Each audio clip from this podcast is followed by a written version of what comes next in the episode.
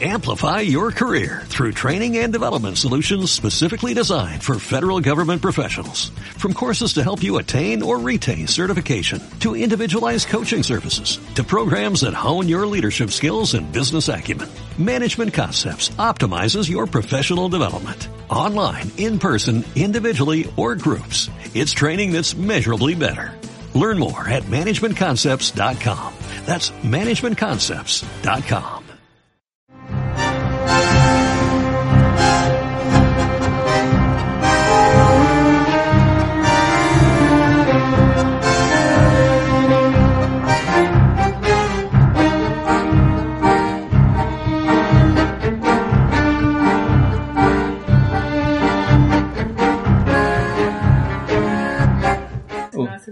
Ya. Entonces, hola, hola. Hola. Estamos aquí nuevamente en el estante de los libros.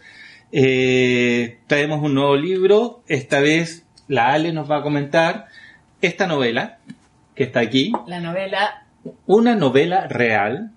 Una de la escritora Minae Mishimura, ¿ya? Eh, que estuve leyendo por ahí que se trata de varias generaciones de una familia. ¿Que, ¿De qué será? Bueno, dejemos que la Ale nos comente el libro. Ok, una novela real.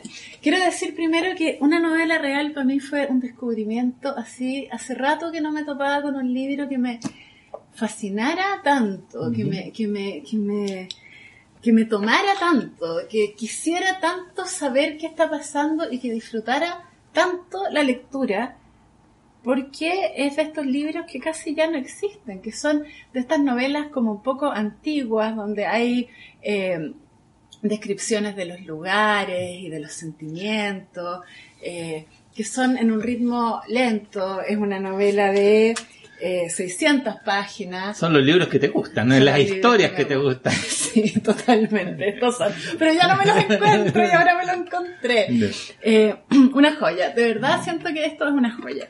Eh, Minae Mizumura es una japonesa que eh, vivió desde los 12 años en Estados Unidos y que, bueno, después volvió a vivir a Japón, pero en realidad se ha mantenido siempre vinculada con Estados Unidos a propósito de que ella es profesora de literatura japonesa y a propósito también de las novelas que ha ido escribiendo, la han invitado varias veces a distintas universidades a dar clases, cursos, etcétera. Y esta es la única novela que está en castellano, lo cual lamento profundamente. Es su tercera novela. Una novela real. Es además la, la, la, traducción de algo que anoté, porque ustedes saben que el japonés, cuando uno no lo conoce, es muy difícil. Algo que se llama Han, Honkaku Shosetsu, que significa algo así como una novela real, una novela verdadera, una mm. novela ortodoxa. ¿Y a qué se refiere? Se refiere a las novelas europeas del siglo, eh, fines del siglo XIX-XX, que eran estas novelas tipo Cumbres Borrascosas mm. o las novelas de Charles Dickens. Bueno, tú sabes que esas son las que a mí me gustan además. Que hemos eh, escuchado en otros capítulos también del estante. Y eh, son estas novelas que en algún momento, cuando Japón empezó a tener como una fascinación muy grande por, eh, por Estados Unidos y por, y por Europa y por el mm. occidente en general, empezaron a traducir las novelas pero japonizándolas, porque Mm. era tan diferente eh, la forma de vida eh, occidental de la oriental que traducían las novelas pero poniendo, adecuando las situaciones, los diálogos, etcétera, a lo que los japoneses pudieran entender e incorporar en la vida. Y esas eran las novelas reales.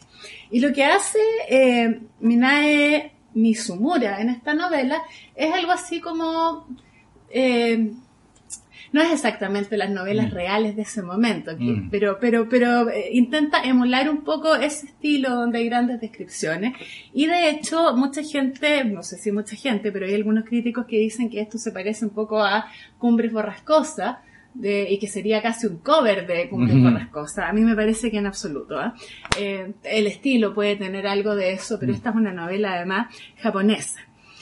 Yo pensé que se llamaba una novela real además porque se refiere a la vida real también de Minae Mizumura. Esta es una novela que está escrita eh, desde ella misma contando cosas eh, a, a propósito de sus vivencias. Mm. A ver, es una novela que durante las primeras 120 páginas, ella cuenta cómo es que llegó a la historia que va a contar después. Uno podría pensar que es una introducción un poco latera, pero para nada, para nada, para nada. Porque nos muestra un mundo que ya no existe, que es el mundo de los años 60 en Estados Unidos, de japoneses recién instalados ahí, con todas sus prejuicios y toda su forma de mirar este mundo y todas sus ganas en general de formar parte de este mundo occidental, excepto la autora que estaba súper cerrada a eso y quería conservar eh, los japonés y volver eventualmente a Japón. Y entonces ella cuenta a lo largo de estas 120 páginas que parten cuando ella tiene 12 años y, que van eh, siguiendo en el tiempo hasta que ella entra en la universidad, estudia literatura en Boston, etcétera, cómo la empresa de su padre, una empresa japonesa, en algún minuto contrata a un joven, mm. joven, joven, casi de la edad de ella, digamos, 18, 20 años, que se llama Taro Asuma, y después va contando distintos episodios en los que él aparece y sobre todo donde gente comenta acerca de un hombre que llegó a ser chofer a Estados Unidos sin estudios, sin haber terminado el colegio y que termina siendo millonario y que termina siendo una leyenda dentro del mundo de los japoneses. Esa es una parte muy entretenida, me pareció a mí, porque da cuenta de un mundo, efectivamente, donde está la diferencia, las ganas de integrarse, los prejuicios raciales, las distancias en los idiomas, y un mundo que también desapareció. Eh, pero es la introducción. Y luego el resto de la novela eh, es también la historia de este hombre, porque además la, la, la Minae Mitsumura dice esta historia que a ella le llegó sobre este hombre que ella conoció tangencialmente, pero que le llamó profundamente la atención y que de hecho en todas las descripciones que va haciendo ella y las personas que lo han conocido siempre hay como eh, una admiración o comentarios o preguntas sobre este ser bastante enigmático que aparece como chofer, pero que luego, luego estudia inglés, aprende muy bien, empieza a avanzar, es muy reservado, muy serio, no toma alcohol, no se relaciona mucho con nadie, sin embargo va dejando una impronta por donde va pasando y la gente se interesa en saber por él. Eh, y entonces ella eh, cuenta cómo un día, cuando ella era ya eh, esto, esto hace no tantos años, digamos, era profesora, estaba invitada en California, llega un joven a contarle una historia sobre alguien que le comentó que alguna vez la había conocido a ella. Y es este Taro Asuma. Y le cuenta una historia que dice, durante todo el rato que escuché la historia, que fueron horas, durante toda la noche, cambió la percepción del tiempo y me metí completamente en una historia que comienza en el Japón de la posguerra. Ya. Que es el mismo Japón de su infancia, además, de los años 50. Entonces, em, a ver, quiero, quiero eh, esto es parte de lo que ella cuenta previo a la historia, digamos, en la página ya 120. pero acá todavía, yo, yo lo digo así como que fuera larguísimo, pero de verdad es, Se pasa, es alucinante. Uno mm. va entrando, entrando, entrando. Dice, cuando comencé a escribir la historia de Taro Sumo, comprendí que no bastaba con haber sido elegida por Dios para hacerlo. Ella lo siente así, es realmente como que le llegó una historia. Tuve que enfrentarme a la dificultad de escribir en japonés una historia que parecía una novela. La de Taro Suma era una historia de amor. Al escribirla resurgía el recuerdo de la infinidad de novelas que yo había leído una y otra vez en la infancia. No dejaba de impresionarme que se pareciera a una novela inglesa que transcurría en Yorkshire. Mm. Emily Bronte la habría escrito hace más de 150 años y se había convertido en un clásico de la literatura mundial. O sea, mm. ella misma habla de cómo esta historia se parece efectivamente a Cumbres Borrascosas. Pero ¿qué es lo parecido con Cumbres Borrascosas? En realidad, este hombre atormentado, esta mujer enamorada que no logra eh, nunca llegar a tener realmente una relación con él, este amor tormentoso, largo, que pasa a través de la vida, un amor que no es feliz. Mm. Bueno, esa es la historia y entonces, como parte después la historia, con este tipo, que es el que luego se la cuenta a ella, yéndose de vacaciones donde un amigo a una zona de Japón y eh, por casualidad una noche que va andando en bicicleta choca contra una reja, la bicicleta se le rompe, está empezando a llover y la persona que vive dentro de esa casa lo invita a entrar y eh, empiezan a conversar, él hace una observación de la casa, que es una casa anticuada, con algunos rasgos occidentales, pero como de los años 60. Eh, le llama la atención, empieza a mirar todo esto. Esta mujer que, que lo hace pasar es una mujer que se ve como bastante elegante, bastante reservada, y de repente, y a él le llama la atención que ella no se impresione con él, que en general causa un efecto en las mujeres, porque es bien guapo. Pero de repente sale un hombre, y él dice, ahora entiendo por qué yo no le causa ninguna impresión. El tipo que sale es un tipo totalmente magnético. Y él queda como muy enganchado de entender quién es este señor que es menor que la mujer, no entiende mucho la relación y quiere entender.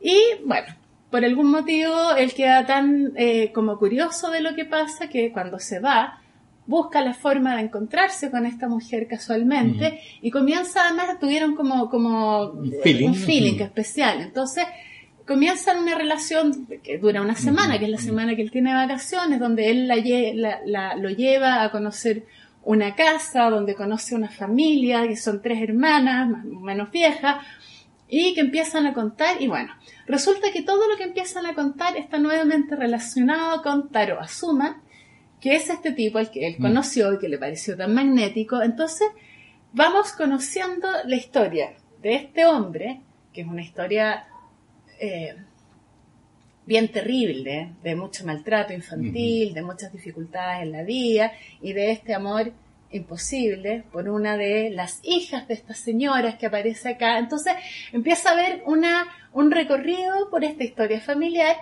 larga, larga, larga, pero donde lo que es súper interesante además de la historia es que te va invitando a recorrer el mundo de Japón, de un sector de la sociedad japonesa en esos años 50, 60, 70, con todas las formas, los prejuicios de clase, las jerarquías sociales, eh, las costumbres, eh, esto, cosas que a uno le van llamando la atención, pero que te, invitan como a imaginar cómo era la vida entonces, cuál es la influencia de Occidente, descripciones de casas, que el living que es occidental, pero las piezas son con futones mm. en el suelo y con tatami, o no sé cómo se llaman, unas como totoras que mm. ponen en el suelo para dormir unas descripciones que son súper interesantes porque dan cuenta de, de, formas de vida, de arquitecturas, de paisaje.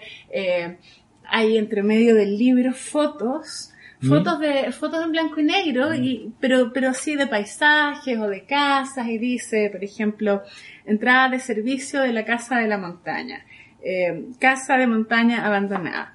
Y son fotos bonitas, pero, que van dando cuenta además de otras formas de vida. Eh, ¿Te imaginas? Eh, esto pasa en, en, en, un lugar que es más bien rural, pero también pasa en un lugar que es balneario y también pasa en Tokio. Entonces vas transitando por todos esos espacios. Eh, y la historia está contada, entonces, al principio por este joven que escucha la historia, pero luego, luego le pasa la voz narradora a Fumiko, que es esta mujer que le abrió la puerta, que en realidad es una criada y que ha acompañado a esta familia y a Taro a lo largo de todos los años. Eh, y está intercalada entonces con las vacaciones de mm. Yusuke, que es el protagonista acá, mm. eh, o sea, el, cabro que cuenta la historia, mm. digamos. Bueno, tiene estas tres voces entonces. La Minae Mizumura como escritora, que cuenta cómo llegó a la historia. El Fusuke, que cuenta cómo llegó a este balneario, cómo conoció a Fumiko. Y Fumiko, que va contando toda la historia de la familia, que es fascinante fascinante, ¿no? La historia de las familias, o sea, la historia de la familia también es entretenida porque ves como la crianza de los hijos, los favoritismos por uno u otro, una familia con muchos recursos económicos además, entonces que viaja a Estados Unidos y que está como toda esta, esta cosa que apareció después de la, de la Segunda Guerra eh, también de, querer occidentalizarse y de las influencias, de las familias ricas que mandan a sus mm. hijos a estudiar en las universidades en Estados Unidos, pero que se siguen relacionando entre japoneses. Mm. Eh, y es como, es como pensar que uno llega a conocer dos aspectos absolutamente diferentes de este mismo hombre que es Taro Asuma, por un lado, esta leyenda entre los japoneses en Norteamérica de un hombre joven que llegó siendo nadie y mm. triunfó y logró. El sueño americano. Exactamente, el sueño americano. Eh, y por otro lado, un jovencito un niño pobre, huérfano, maltratado, eh, que se rodeó con buenas familias, pero siempre en el lugar de criado, mm. de, cochero, de jardinero, de no sé mm. qué, que se enamoró de una de las hijas de esta hermana y tuvo un amor correspondido, pero imposible, mm. que duró toda la vida, toda, toda, toda la vida. Y bueno, la novela termina en el momento en que eh, Yusuke se va del lugar y ya no hay mucho más que saber, pero la historia está ahí ya bastante cerrada y Taro Asuma está viejo y ya uno conoce toda su historia y em, entra en un mundo al que uno no tiene mucho acceso en realidad, porque porque conocer el mundo y, y, entras de una forma por donde por donde nos metió la autora nomás mm. y nos mete ella a este mundo con también con su familia con su hermana con su mamá con su papá con sus costumbres entonces mm. es muy rico mm. es muy rico para mí tiene como la gracia que, que, tienen estas novelas que a mí me encantan, las novelas que no son exactamente históricas, pero que dan cuenta de momentos que es que entonces cuando alguien me habla hoy día de Japón de los años 60, yo me lo imagino. Veo gente, escucho diálogos, entiendo por qué, eh, no sé, le dicen Taro, o no sé, Taro-san o Taro-chan, según el mm. trato que le dan, si es niño, si es mm. grande, según la categoría mm. social. De hecho, al final de la novela viene una especie de glosario de palabras que se usan, eh, por ejemplo, Choaki, uno de los personajes de leyenda que existen, eh, dice Edo, un periodo de la historia japonesa, porque también la forma de mirar el tiempo no es que te digan en el año tanto, sino que en la era Edo. Y uno dice, ¿qué es la era Edo? Pero ahora sé que es entre 1603 y 1867. Eh, em, que generalmente se refieren a los emperadores. Se refieren a los emperadores, mm. justamente. Entonces es una manera muy distinta de entender el mundo, porque además, claro, los emperadores mm. ponían sus propios eh, estilos de vida, las imponían. Eh, también está el periodo Heian, eh, bueno, una serie de palabras, algunas que conocemos, como los futones o mm. como eh, los, ¿cómo se llaman? No me acuerdo, sensei, ah, eh, eh, bueno, teatro, formas de, vida finalmente. Mm. pero la historia es maravillosa y, y, creo que causa en realidad esta misma sensación que me causan a mí estas historias más antiguas y en ese sentido sí esta novela real pensar como estas novelas reales que, que fueron un éxito mm. y una forma de educar a los japoneses acercándolos a, lo occidental, acá me parece que cumple la función contraria, que es acercar lo oriental a lo occidental. Em, bueno, entonces como te decía, ha sido comparada con Cumbres Borrascosas, pero ha sido además comparada, y esto sí me llamó más la atención, con Murakami y su novela Crónica del pájaro eh, que da cuerda al mundo, que es una novela maravillosa, pero que es un tono totalmente distinto, no sé si lo leíste. No, no lo leí. Que, que tiene mucho asiento como en cosas reales, pero que conserva este tono de Murakami que es muy eh, onírico, que es muy difícil de, de, tomar, o sea, mm. como, como todas las novelas hay una entrevista de Minae Mizumura donde ella habla muy mal de Murakami, lo cual es bien divertido. No sé, dice que eh, quizás como lo ha hecho el editor para las traducciones al inglés, mm. al español, etcétera, pero que en Japón nadie toma en serio a Murakami. Eh, no sé qué significa eso. Pero si es bueno o es malo. o, es algo muy personal de ella, más bien, quizás. Mm. Pero más allá de eso, por un lado, se ha comparado con esta novela mm. que, que también tiene episodios históricos mm. de Murakami y que también nos lleva a un mundo, me parece que anterior. Eh, de hecho, yo de esa novela tengo unas imágenes que tremendas, mm. tremendas, tremendas, y también cuando me hablan de ciertas guerras y cosas, recurro a esa novela en mi imaginación. Eh, pero, pero quiero decir que hay todavía escritura de esta, así que, que te, te, te lleva a imaginarte completamente y, y, situarte en un periodo histórico y que mientras la lees puedes ver cómo se mueven las hojas y el tipo de vegetación y la arquitectura y la ropa y los kimonos que usan las mujeres y las telas y, y las tazas y, y no sé, que, que, que, tiene esa gracia de que te saca completamente del mundo. Sí, sí. Y esta en particular está escrita de una forma muy entretenida. La historia es fantástica. Eh, y es súper eh, divertido, por decirlo así, que hayan estas 120 páginas previas, introductorias, donde el Taro Asuma aparece todo el rato como un personaje, pero en realidad de lo que se trata también es de la vida de ella y que está tan integrado y tan bien integrado y que da tantos antecedentes. Y bueno, yo cuando lo terminé, lo empecé a leer de nuevo. Porque, bueno, porque soy un poco obsesiva también para, para reentender algunas cosas. Y eh, claro, y te van haciendo más sentido porque cuando lees por segunda vez ya sabes el otro lado. Mm. Y, y, cuando logras integrar eso es súper bonito.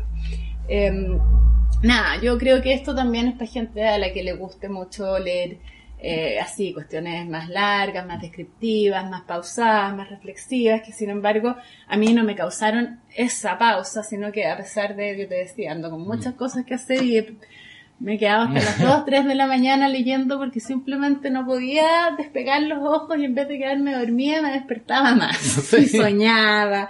Quiero eh, terminarlo, sí. Sí, quiero terminarla, quiero empezarla de nuevo, quiero leerla otra vez. me encantó, me, me, me pareció ¿Y cómo llegó a tus manos, oye? Me lo prestó una tía. ¿Mm? Me lo prestó así. Y yo... tía no vas a tener ese libro de no, vuelta. Sí, te lo voy a devolver con tantos otros que te tengo. ¿eh? Conversamos harto de libros, entonces ella yeah. que lee harto, eh, siempre me presta libros y que mm. le han gustado y esto en realidad para mí ha sido, ha sido un descubrimiento, una joya. Esto es de Adriana Hidalgo Editora, ni siquiera conocía, mm. no sé si es una editorial, se, se editó en Argentina. Ah, salió, salió del mundo de Penguin Random, Totalmente, anagrama, no, no, todo es otra cosa. Eh, y este es un libro escrito en el 2002 que se editó en Argentina por primera vez en el 2006. Y es la segunda edición. Esa Esta también. es la segunda edición. O sea, eh, igual a, a pesar de que no, ha, no se han publicado más de ella, está...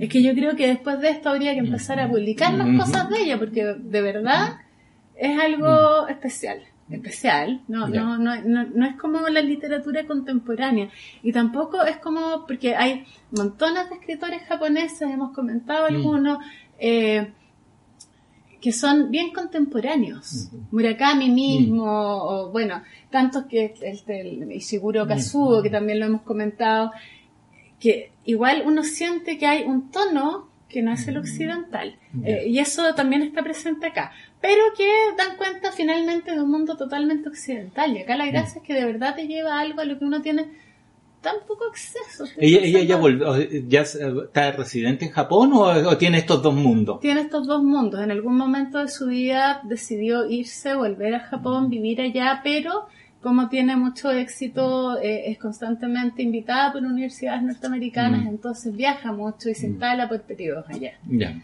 Así que...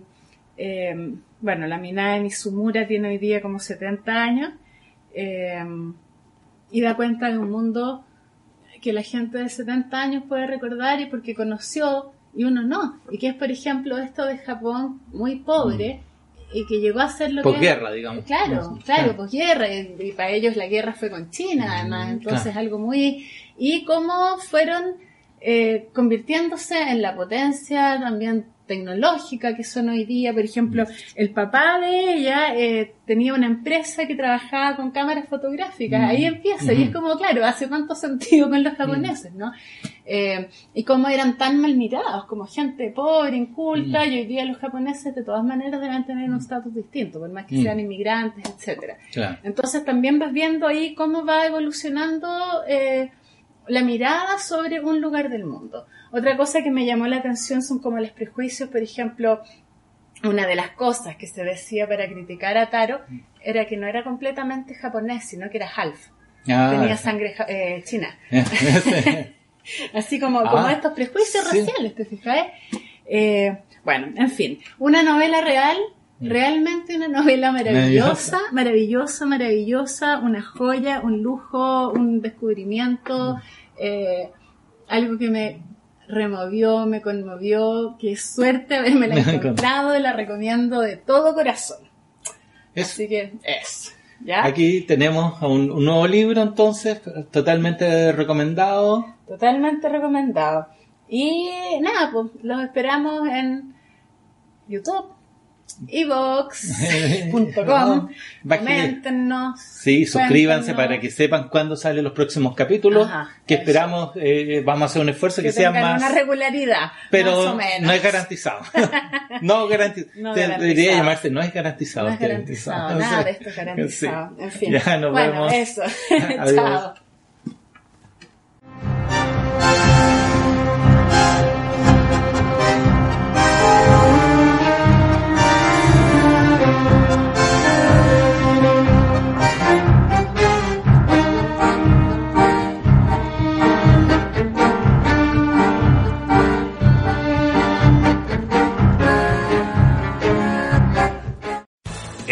Amplify your career through training and development solutions specifically designed for federal government professionals. From courses to help you attain or retain certification, to individualized coaching services, to programs that hone your leadership skills and business acumen, Management Concepts optimizes your professional development. Online, in person, individually, or groups. It's training that's measurably better. Learn more at managementconcepts.com. That's managementconcepts.com.